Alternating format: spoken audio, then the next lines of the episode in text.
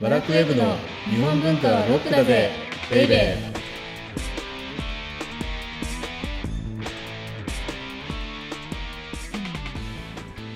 こんにちは。ワラクウェブ編集長セバスチャン高木です。ワラクウェブ編集スタッフ鉄の女サッチーこと斉藤直子です前回飲みすぎのためお休みをいただきましはいた。ありがとうございました。 体調回復されてでもゲストの方がいらしてましたよね。あはいあの「村内美術の時間」のパーソナリティをしていらっしゃるラッチさんと、あの我々の番組とは違って大人気番組のあそうですそねんな美術の時間の はいラチさんにいらしていただいた。はいで、どんなことを収録したんですか。まあ聞いてはいるんですけどね一 応。はい一応西洋美術とうんうん日本美術はまあどういうふうにこうんうんう共通点があるのかっていうところをラッチさんに教えていただいてあじゃあ両方とももうパーフェクトに分かったと日本美術のはもう分かったし西洋美術のも分かったからい やいやあいやの私になんそは聞く必要ないともう話を滅相もございませんで重要なことがわ分かったんでしょそうなんですよ、なんか私がうんうんあ名前だけ知ってますとかよくあそうやって言うと高僕が木さんに言じゃない薄いとかあそう浅いとかねそうそうそう言われるやつだはい、うんでもそれに対してラツさんは、名前だけでも知ってることは大事だよって多分ね、はいラチさんもああ薄いなと思ったの で仕方なく、はいほらこちらの番組に来てるから、はいはい優しいから言ってくれたのあそうでいうもね僕はねそれが優しさだとは思わないね、あやっぱり本当のことをきちんと相手に言ってあげること がはい真の優しさでどうでした自分が MC やってみていやーなんかいつも高木さんがこううん台本、ねうんうん書いてくださるじゃないですか、なので前回は逆にそれがなくて、うん私のコメントが薄すぎ てなんかへえとか「 すごい!」と かそうそうそうそうそう「なるほど」とかねなんかこう、まあ意外と難しいもんなんですよ、いね、やはいというのがよくわかりましたというのとね、はいあの今回からオープニングではい前回の誤りを修正していく謝罪の時間っていうのを設けようかと思っていてはいまあ前々回ですけどねはい私あの曽根崎真珠を描いた近松門左衛門のことをオープニングで、はい1620年とか30年に活躍したって大嘘をついてしまいましたお正しく正はしくは1680年から1720年のことですあ結構ずはれいて る、、大変ずれており ます。ということで、この番組は、サッチーのような日本文化は高尚なものという先入観に支配されている人々を解放し、日本文化の民主化を進めるという高尚な目的のもとをお送りしています。あとは間違ったら、誤って訂正することの重要さも伝えていきたいと思います。 はいはい。じゃあ、いつまでもね、自分が犯してしまったミスを引っ張っていてもね、仕方ないので、早速本題に参りましょう。その前に、恒例のサッチーによる前回の振り返りをお願いします。コンパクトかつ的確にね。またプレッシャーが、そうはいえっと前々回ですね、はリンパの絵師ビッグファイブのうち、本阿弥光悦と俵屋宗達について話す予定だったんですが高木さんのこう熱がちょっとこもりすぎて、うんうん本阿弥光悦だけで終わりましたで、しかもビッグファイブじゃなかったんですよ。話してて分かったの。だから、グレートワンプラスビッグフォーだったっていう話が重要なのに、 それには一言も触れようとして大変失礼しましたでもまあ、はいあのリンパにとってグレートワン、まあ、特別な人である本阿弥光悦のことをやりましたけれども、はい結局どんな人だったんでしたっは、えっとセンスの化け物け、でセンスの化け物、うん元祖アートディレクターであったとあのアートディレクションなんていうコンセプトがない時に、はいアートディレクターをやってたんですようーんいやすごいしかもその本阿弥光悦のはい目指したものっていうのは何だったんでしたっけ目指したもの平安のあ王朝文化の最高ですよ。あだから平安ルネサンスだって言ってた、そういうこと何にも書いてないんだもん。もう はい失礼しました、ねまあいいや。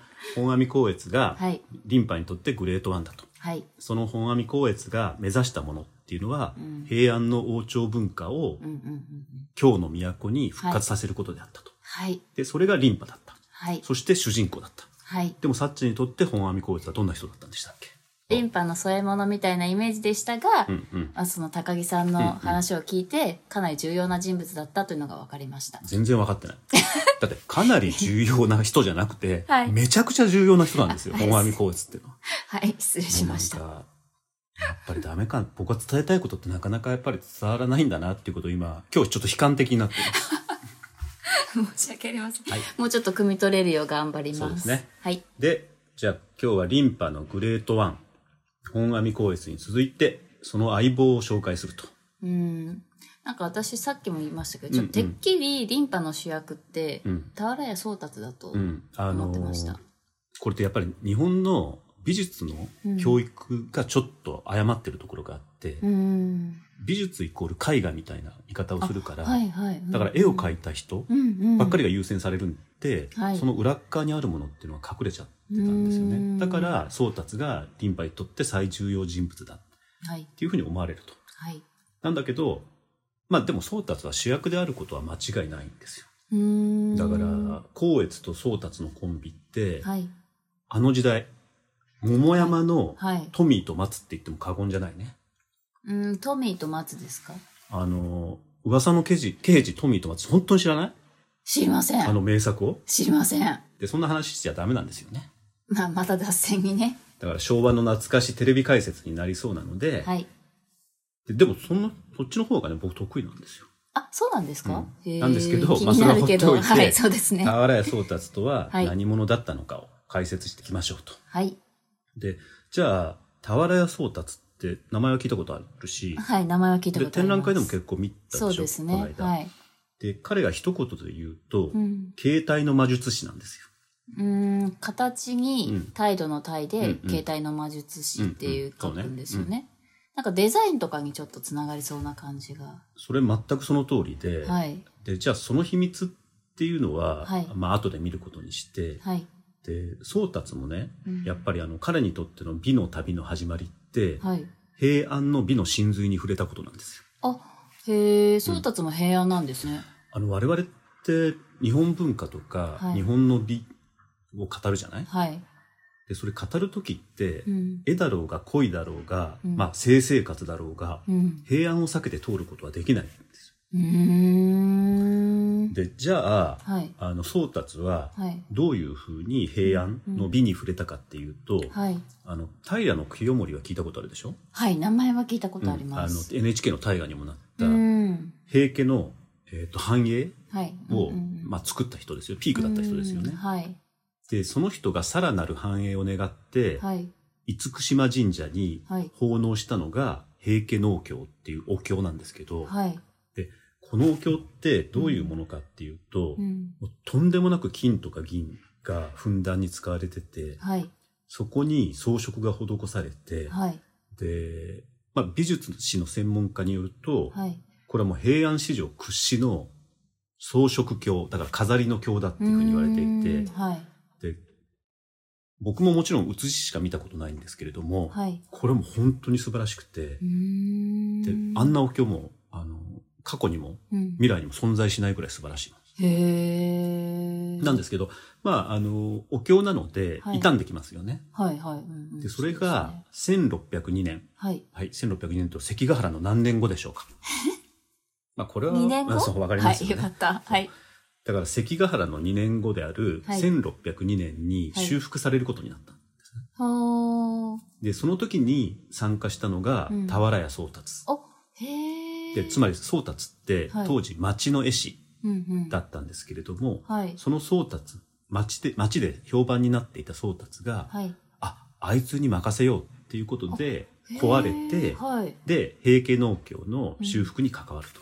うーん。だか、ら、美しいものを見たんですよ、本当うんに。うん、実物を。そう。で、これだと思て、ったんだよね、宗達はきうっんと。うんうんうで、ん、これによってはい、宗達は、金で、金の泥とか、はい銀で、銀の泥をふんだんに使った、はい。量子装飾、紙の装飾にう、ん新しい、こう、世界観をもたらすことができた。ああ、まあ普段はこう見ることができない宝、うんみたいなもまあのを、お宝ですよね。ねうんに修復を携わることによって、まうあ、ん震える、触れることができたってことですね。そうですね。だから、まあ、さっきも言いましたけど、はいこれも宗達の腕うんがものを言ったっていうことですよね。うんうんじゃあ、その宗達の絵の特徴。まあ、宗達の絵の特徴っていうのは、イコールリンパの絵画表現うんうんの特徴なんですけれども、はい。それを5つの名作とともに紹介していきましょうと。うん、これを覚えておけば、リンパがバクッとわかる。そうですね、リンパのベースになってるのってうん、前回の光悦の美のセンスはい。うん、で、その美のセンスの化け物はい。による光悦がプロデュースしたのが俵屋宗達なので、うんうんうんじゃあはい宗達の絵を見ていけば、はい。もう全部分かっちゃう。うーん特徴がねなるほどはい。ということで、その1。はい。で、まずは何回も言ってますけど、うん。ザ装飾。うーん。装飾。はい。で、これの代表的な作品が、はい。白象図ですね。白い象の図と書いてうんうん、白象図です白ね。あそう。白い象の図と書いて白象図。ちょっと言いにくいのかな。なんかねはい。なんですけど、これがどこにあるかっていうと、はい。京都の三十三元堂って、おー、はい。はいあのはい修学旅行で修学みんな行くとこねうん、行きますね。そう、あの三十三元堂の近くにある、陽元院っていう寺があるんです。はい。養うにはい源に院って書く。うーそん。の陽元院の杉戸に書かれた絵なんですよ。杉と。だから杉でできた戸、扉。扉、うんはい、はい。うーん。でね。、その扉にうん。白で描かれた像っていうのがの白象図なんだけれども、はい。これは本阿弥光悦の推薦によるものだって言われてるんですようーね。ん。なんか高木さんが用意してくださった画像を見ると、うん結構このデフォルメされてうんうんる感じで、ちょっと肝皮っぽい。目とかね。うーん。だからこれぜひ、白象図宗達っていうふうに画像検索をしてみてほしいんですけれども、はい。それを見ると今サッチーが肝変わっていたのがよくわかっていて、しかもこれがね、うんドアに描かれているうんっうんうて、んすごいインパクトじゃない確かにそうですね。だから、ドアに描かれてるイコール装飾なんですよ。うんうんうん。飾り。だからね。はい。だからザ装飾っていうことですよね。うん、なるほど。では、続いて、宗達が携帯の魔術師である理由、その2は何でしょうキンキラデザイン。キンキラデザイン。キンキラなんです。うーんではい。このキンキラデザインのはい。例になる名作が、はい。舞楽図。えっ、と、うん舞踊るの舞に、はい。楽しいって書いて、舞楽図なんですようーね。んなんか見ると、うん金を背景にしてうんうん仮面をつけた人たちが舞っている屏風ですね。そうですね。これもぜひう、ん宗達、舞楽図って検索してみてほしいんですけれども、はい。これ、でもね、なんていうか、金のバッグうん。の間、うん間がまはい独特の構図うでん、はい。これがね、緊張感を生み出していて、はい。じゃあこれ何がどういうふうに緊張感を生み出してるかっていうと、はい。舞い踊っている人物による画面の分割なんですよ。画面分割ですかあの、絵ってさ、うんはい見ててもよくわからない時はい。があるじゃない、はいうんうん、あります。で、そういう時ね、あの、僕はどうしてるかっていうと、これすごく邪道かもしれないんですけれども、はい。視点、目の先をはい左から右に動かすんですよ、絵を、絵の。はい。そうするとね、うん。目がついつい行っちゃうポイントがあるんですよ。うーんで、。それを左から右に線で結んでみると。はいはい。そうすると、ちょっとサッチやってみて。この絵を。はい。するとう、んどうなるなんか舞っている人から人、うんうん。にこう目線を移していくと、まあ、ちょっと高木さんのサジェストもありましたが、うんうん北斗七星っぽい。そうそうそうそう。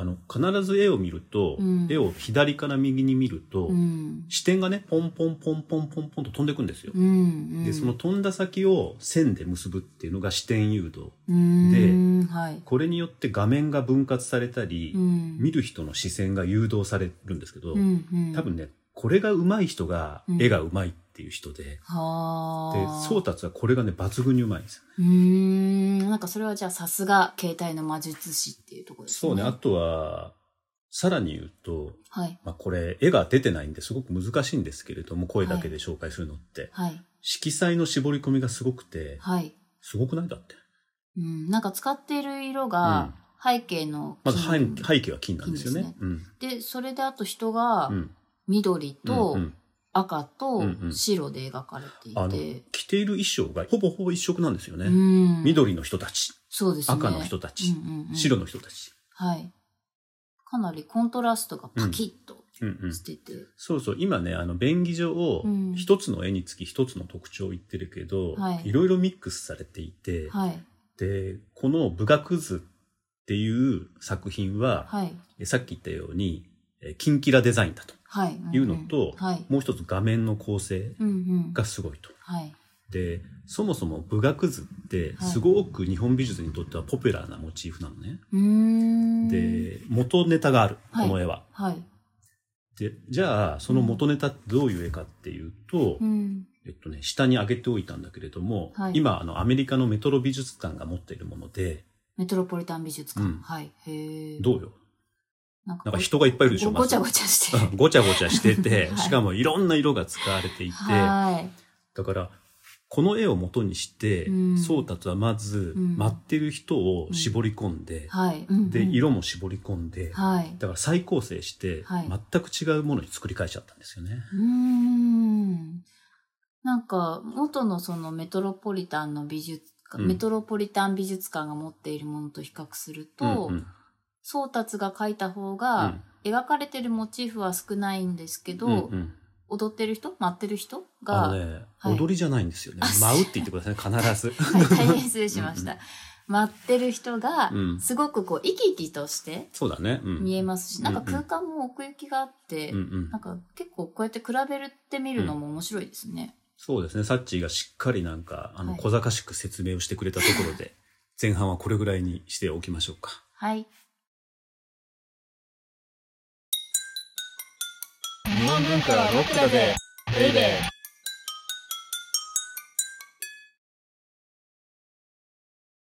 ここから3作品は、はい実は前回も紹介したんですよ、光悦のところで。ああ、はい。なんですけど、うんあまりに重要すぎる作品なので、ももう一度。振り返りましょうはい。私は一度では覚えられないので嬉しいでと。うんあす。の私だけでじゃなくて、はい。絶対1回じゃ覚えられないんですよ、こういうものって。あ、もういいのだから忘れ。れても。あ、じゃあ何回でも。何回でも、。そうそうそうう。ん僕もね、だってね、部学図なんて、もう、全然最近まで覚えられなく て。じゃあ、はい、やっていきましょうか。はい。で、次に紹介する絵が、僕はリンパの中で一番好きな絵かもしれないんですよね。へえ、高木さんが一番お好きなんですね。何ですかこれって昨年、はい。えーっと、だって京橋にあるはい。アーティゾン美術館の展覧会でもうんうん展示されていたんですけれども、はい。ツタの細道図屏風っていううーね、ん。のがあって、はい。これはリンパのアバンギャルドな一面を表してる絵で、はい。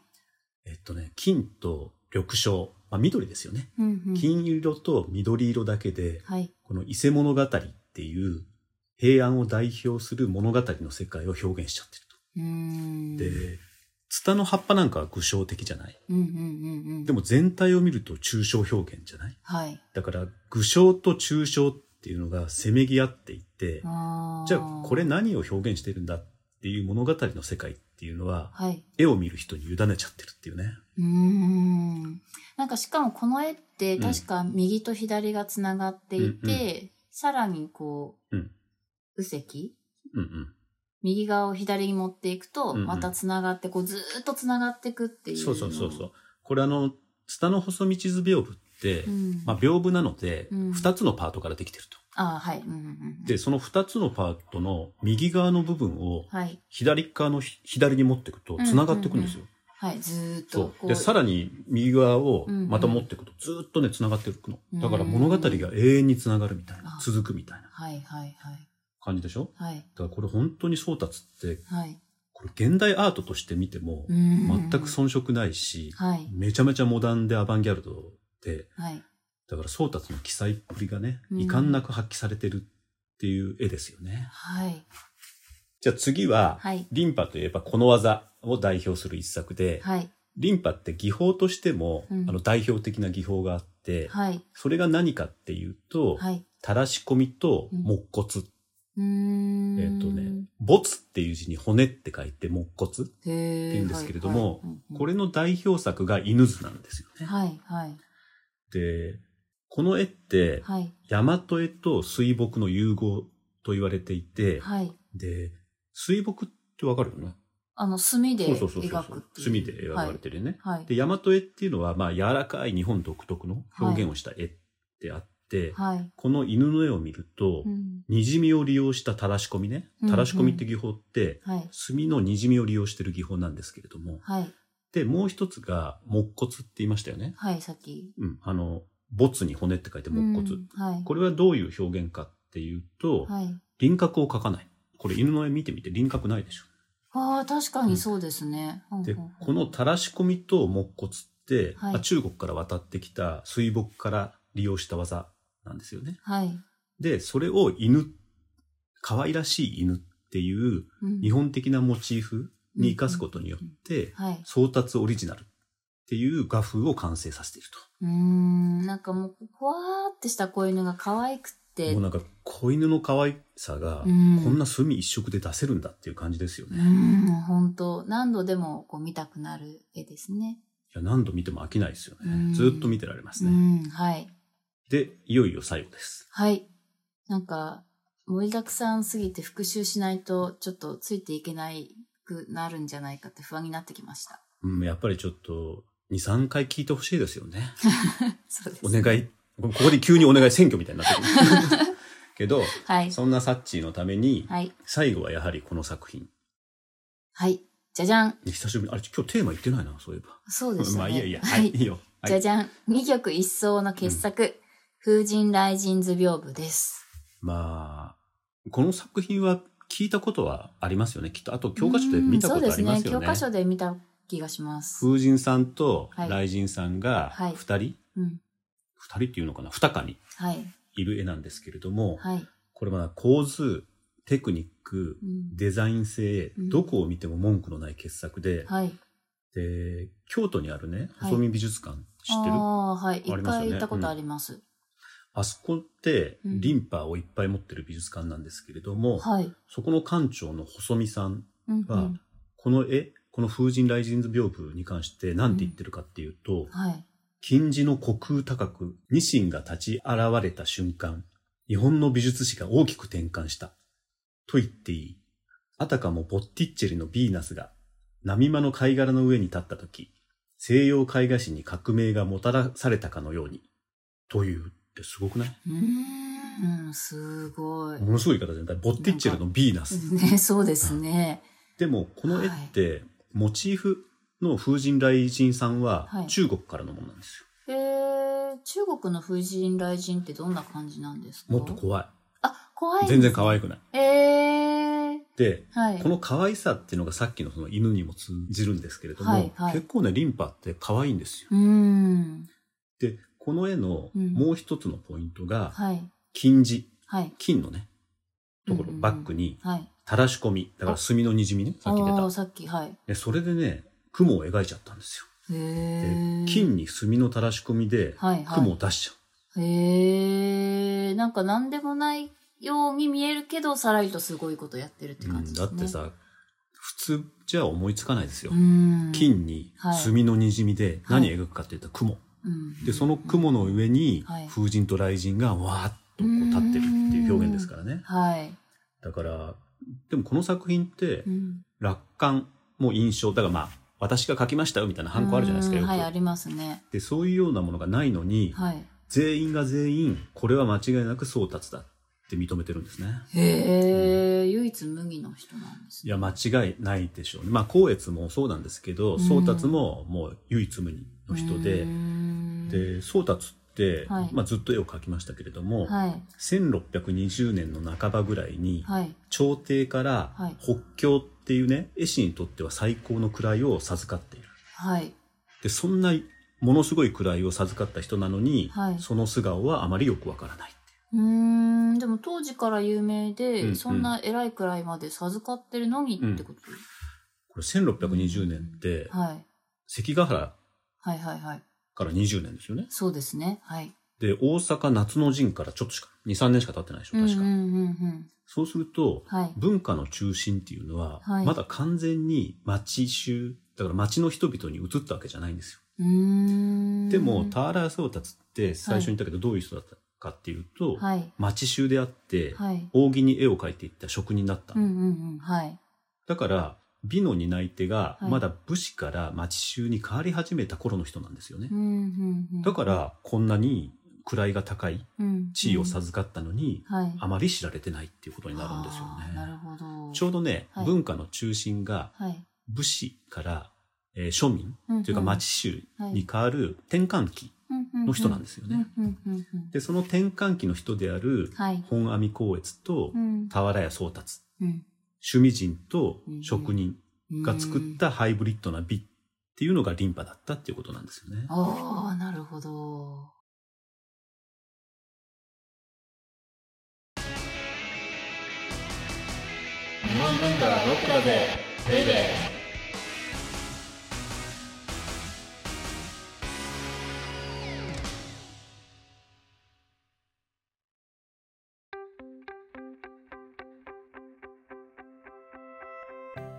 今日も一人で終わってしまいましたこの番組は時には脱線しながらじっくりと日本文化を学ぼうっていうコンセプトになってきましたね。取ってつけたようなコメントです ねまあいいでしょうでもはい。今の世の中って、はい。まあ分かりやすいものばっかりが重宝されるんですよなんか役に立つとかあー。なんていうか2週間で英語が話せるようになるあー、はいはい。あ、でとも、かあるいは、なはい、なんだろう困ったらこのレシピとか、はいはいはいで。そういう実用情報しか求められてないんじゃないかなって不安になりますよね今うーん、なんか私もついこう、そういった方向に流されちゃまう。あだからそういう世界をねうん。壊したいんですよお、なんか無駄なものしかない世界に行きたいおー。だって自分が無駄だから無駄な存在だからえ それはなんか、不思議な感じですけいやど。とにかく僕は無駄が大好きな人なので、うん、まあでもはそいうです、ねこの番。組では、はいや無駄だと思われるものこそ、うん。人にとっては重要なんじゃないかなっていうことを伝えていきたいですよね、あー、結構深い話。まあ不快っぽい話ですよ ねはい。じゃあ次は、どんなお話を。次回はですねうん。一人公越宗達と言われるうん。尾形光琳うんまあ尾形光琳の琳はリンパのリンパですからね、はい、そうですね。この方もまあリンパの中心人物なんですけれども、はい、その尾形光琳とはい、その後リンパって京から、はい、まあ、京都の京ですよねはい。から江戸に移るんですけれども、おーはい、はい。その江戸リンパの雄であるうん、酒井法一と鈴木喜一っていうのをうんやろうかなと思ってるんですけれども、はい。もしかしたら降臨だけで終わっちゃうかもしれない ね。前回みたいに。はい。なんか、尾形光琳ってよく聞くうんんですけど、うんうん私、酒井法一と鈴木キーツは読み方すらこう、うん教えてもらうまで分かりませんでした。特に鈴木喜一ってんいまだに「その一」って読んでる人がいるからね気をつけた方がいいよ あね、気をつけあの鈴木その一ってさみたいに あの下り顔で言ってる人たまにいるからねそうはい、そうならないように気をつけましょはい。うということでお相手はワラクウェブ編集長セバスチャン高木とワラクウェブ編集スタッフ、鉄の女サッチこと斉藤直子でした。